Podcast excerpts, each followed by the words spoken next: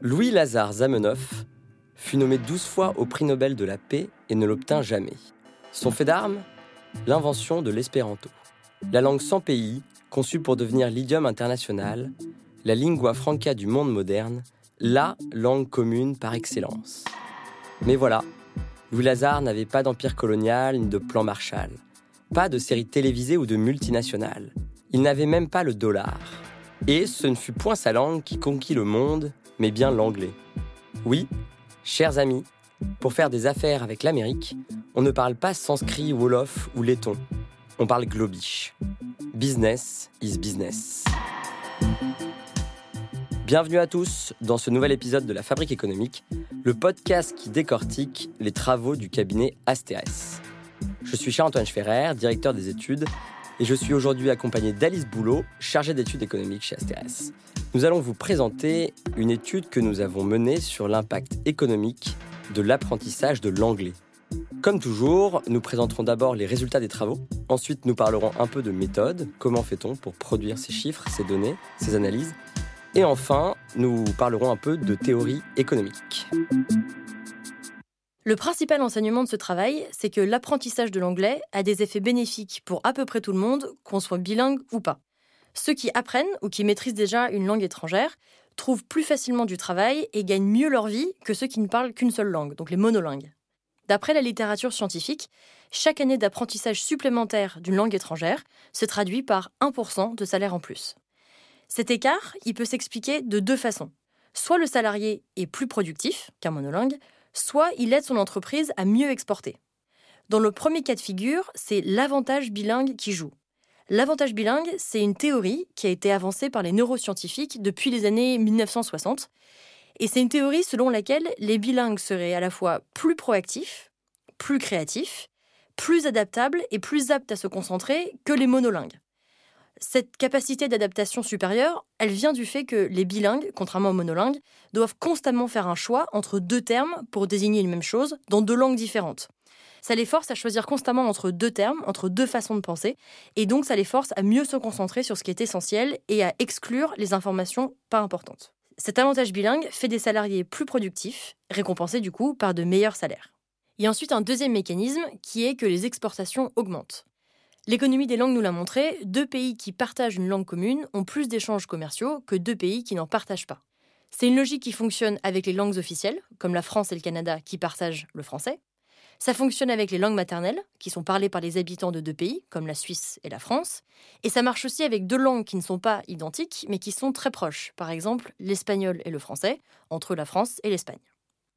Cette hausse des exportations, elle s'explique par le fait que dans certains secteurs, comme le tourisme, les relations interpersonnelles sont vraiment clés. Plus les habitants du pays A parleront la langue du pays B, plus les exportations entre les deux pays seront intenses. A contrario, deux pays qui ne partagent absolument pas la même langue auront plus de mal à échanger des biens et des services. Il sera difficile de traduire des contrats, ce sera compliqué d'arriver à des ententes commerciales et on n'arrivera pas à comprendre les besoins de l'autre. Donc nous, ce qu'on a fait, c'est qu'on a modélisé l'impact qu'aurait une augmentation du nombre de bilingues français-anglais en France.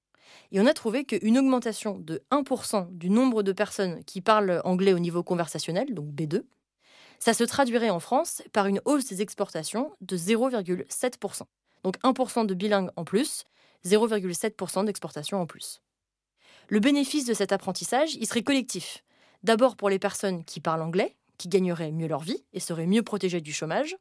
Ensuite, pour les employeurs, qui auraient des salariés plus adaptables et plus créatifs. Et enfin, pour la collectivité, qui profiterait d'exportations plus dynamiques, ce qui tirerait la croissance vers le haut.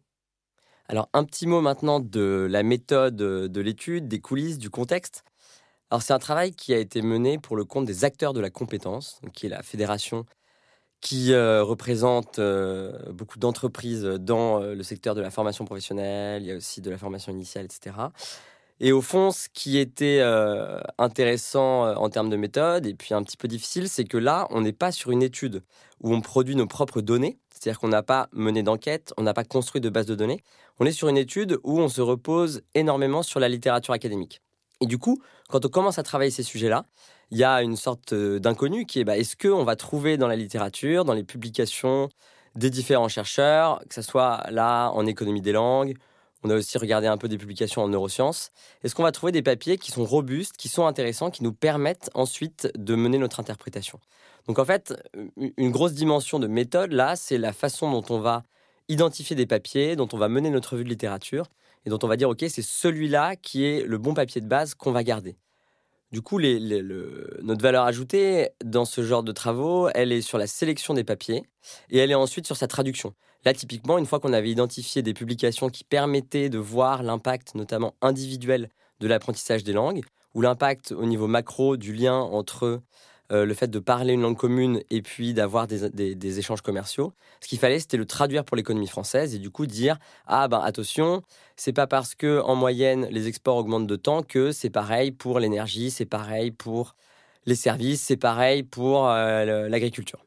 On part de la littérature et nous, notre rôle, c'est de sélectionner les bons papiers et puis de réussir à bien les appliquer au cas français. On n'est pas sur un travail, là, dans ces cas-là, avec un déploiement de tout un dispositif pour construire nos propres données. On reprend les données existantes. Pendant notre revue de littérature, on a vu que la plupart des études chiffraient les gains salariaux des bilingues, mais sans dissocier les effets sur les exports des effets cognitifs, donc du fameux avantage bilingue. En d'autres termes, les travaux scientifiques sur les salaires des bilingues, ils démontraient effectivement un écart de salaire euh, par rapport aux monolingues, mais sans préciser si l'écart était dû aux exportations ou à la plus forte productivité des salariés euh, hors exportation. Dans les études qu'on a lues, et pour donner un ordre de grandeur, euh, la plupart mentionnaient des augmentations de salaire de 1, 1,7, 2%, 3% par année d'enseignement de langues étrangères. Donc nous, on a cherché, cherché pour trouver un chiffre sur l'écart de salaire entre monolingue et bilingue grâce au seul effet cognitif, au seul avantage bilingue hors exportation. Parce qu'il y a beaucoup d'entreprises, notamment en France, qui ont des salariés bilingues, mais qui n'ont pas d'activité à l'export. Donc il fallait réussir à capturer cet effet cognitif-là tout seul. Et en cherchant, cherchant, on a trouvé dans la littérature un seul article académique qui étudiait les effets du bilinguisme sur les salaires et donc plus largement sur la productivité hors exportation. Donc c'est deux chercheurs qui étudient ce qui s'est passé en Espagne. En Espagne, pendant très longtemps, pendant toute la période du franquisme, l'apprentissage du seul castillan était obligatoire à l'école pour tous les élèves. Après la mort de Franco, le pays a traversé une période de renouveau démocratique qui a permis notamment au gouvernement catalan de rendre l'apprentissage du catalan obligatoire à l'école en tant que langue régionale. Ça, c'était en 1983. Donc, les élèves qui arrivaient à l'école après 1983, ils ont reçu un enseignement totalement bilingue. Tandis que ceux qui étaient à l'école avant 1983, ils ont vu une partie de leur enseignement uniquement en castillan et ensuite une, deux, trois, quatre années en bilingue, castillan-catalan. Les deux chercheurs, ils ont donc cherché à connaître les différences de revenus sur des milliers d'Espagnols qui avaient vécu cette période-là de transition, en tirant des statistiques des archives des recensements nationaux. Et c'est là qu'ils ont trouvé que chaque année d'enseignement supplémentaire en langue étrangère, ça conduit à une augmentation de 1% de salaire. Alors pourquoi on a pris cet exemple espagnol? Parce qu'en fait, à travers cette expérience naturelle absolument parfaite, on arrive à voir ce qui se passe quand des gens apprennent une langue qui ne sert pas à l'exportation puisque le catalan n'est utilisé qu'en Espagne, il ne peut pas servir aux exportations. Et ça nous a permis, nous, de modéliser l'impact de l'apprentissage d'une langue sur le salaire, hors effet exportation, et donc le seul effet cognitif démontré par les neurosciences. Il s'avère que ce 1% de salaire supplémentaire par année d'apprentissage, il collait parfaitement avec ce qu'on avait vu ailleurs dans la littérature. Donc ça confirmait l'ordre de grandeur. Donc on a conservé ce chiffre de 1% de salaire en plus en moyenne par année d'enseignement en langue étrangère. Ensuite, pour chiffrer l'impact de l'apprentissage des langues étrangères sur les exportations, on a mené une autre revue de littérature, cette fois-ci en économie des langues. Et là, on a rapidement pris conscience qu'il fallait traiter différemment et distinctement les biens et les services, puisqu'ils réagissent pas du tout de la même manière à l'augmentation du nombre de bilingues dans un pays. On a utilisé une étude pour les biens et une étude pour les services.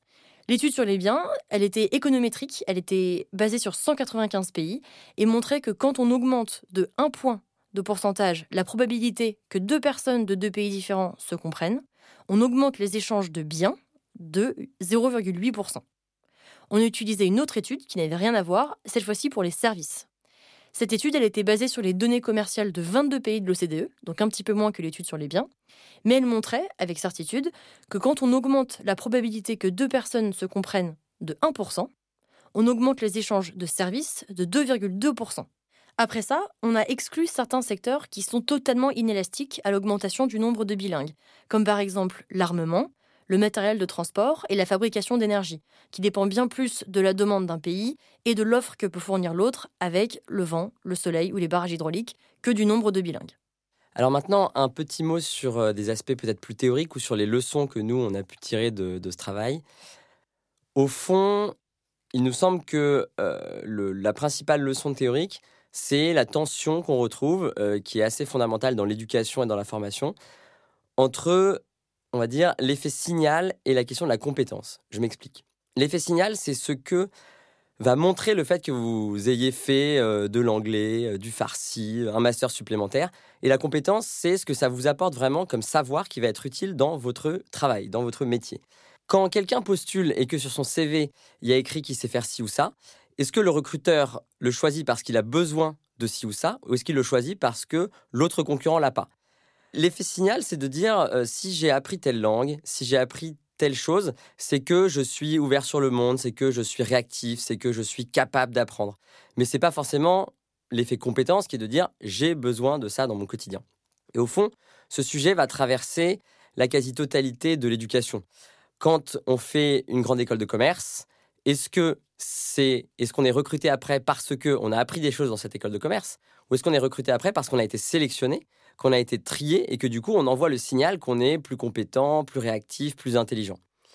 Dans la façon dont on doit concevoir nos politiques publiques en termes d'éducation et de formation, il y a évidemment l'intérêt de maximiser l'effet compétence et de minimiser l'effet signal.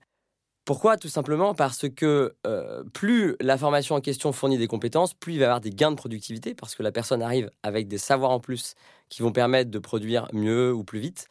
Et plus on s'intéresse à l'effet signal, plus ça a un intérêt pour la personne elle-même et moins pour la collectivité. C'est-à-dire que quelqu'un qui a trois masters et qui du coup est pris dans un métier plutôt que quelqu'un qui en a que deux, c'est pas forcément parce que son troisième master va lui servir dans ce métier-là, mais c'est parce que ce troisième master a été le signe qu'il était euh, plus X ou Y. Ça nécessite du coup de réfléchir à tous ces sujets de l'éducation et de la formation en se demandant en permanence comment est-ce qu'on fait en sorte que les gens apprennent des choses qui leur sont utiles, plutôt qu'ils essayent de se distinguer le plus possible les uns des autres. Récemment, j'étais dans un EHPAD et il y avait du coup un vieux monsieur euh, de 90 ans qui arrivait euh, avec un déambulateur et où quelqu'un dit lui il est brillant, c'est un énarque. Donc typiquement à 90 ans, on continuait de le positionner dans la société à partir de, des études qu'il avait faites.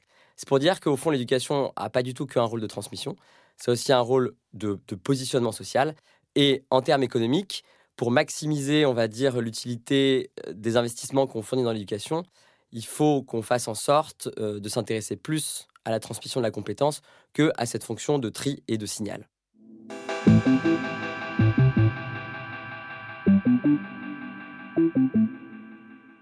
Merci à Lola Sabi, Alice Boulot et Solsal Studio pour la conception, la prise de son et la réalisation de ce podcast. Merci à vous d'avoir écouté ce nouvel épisode de la Fabrique économique. Notre étude sur l'impact économique de l'apprentissage de l'anglais est à retrouver sur notre site internet asteres.fr et tous nos podcasts sont disponibles un peu partout. À très bientôt.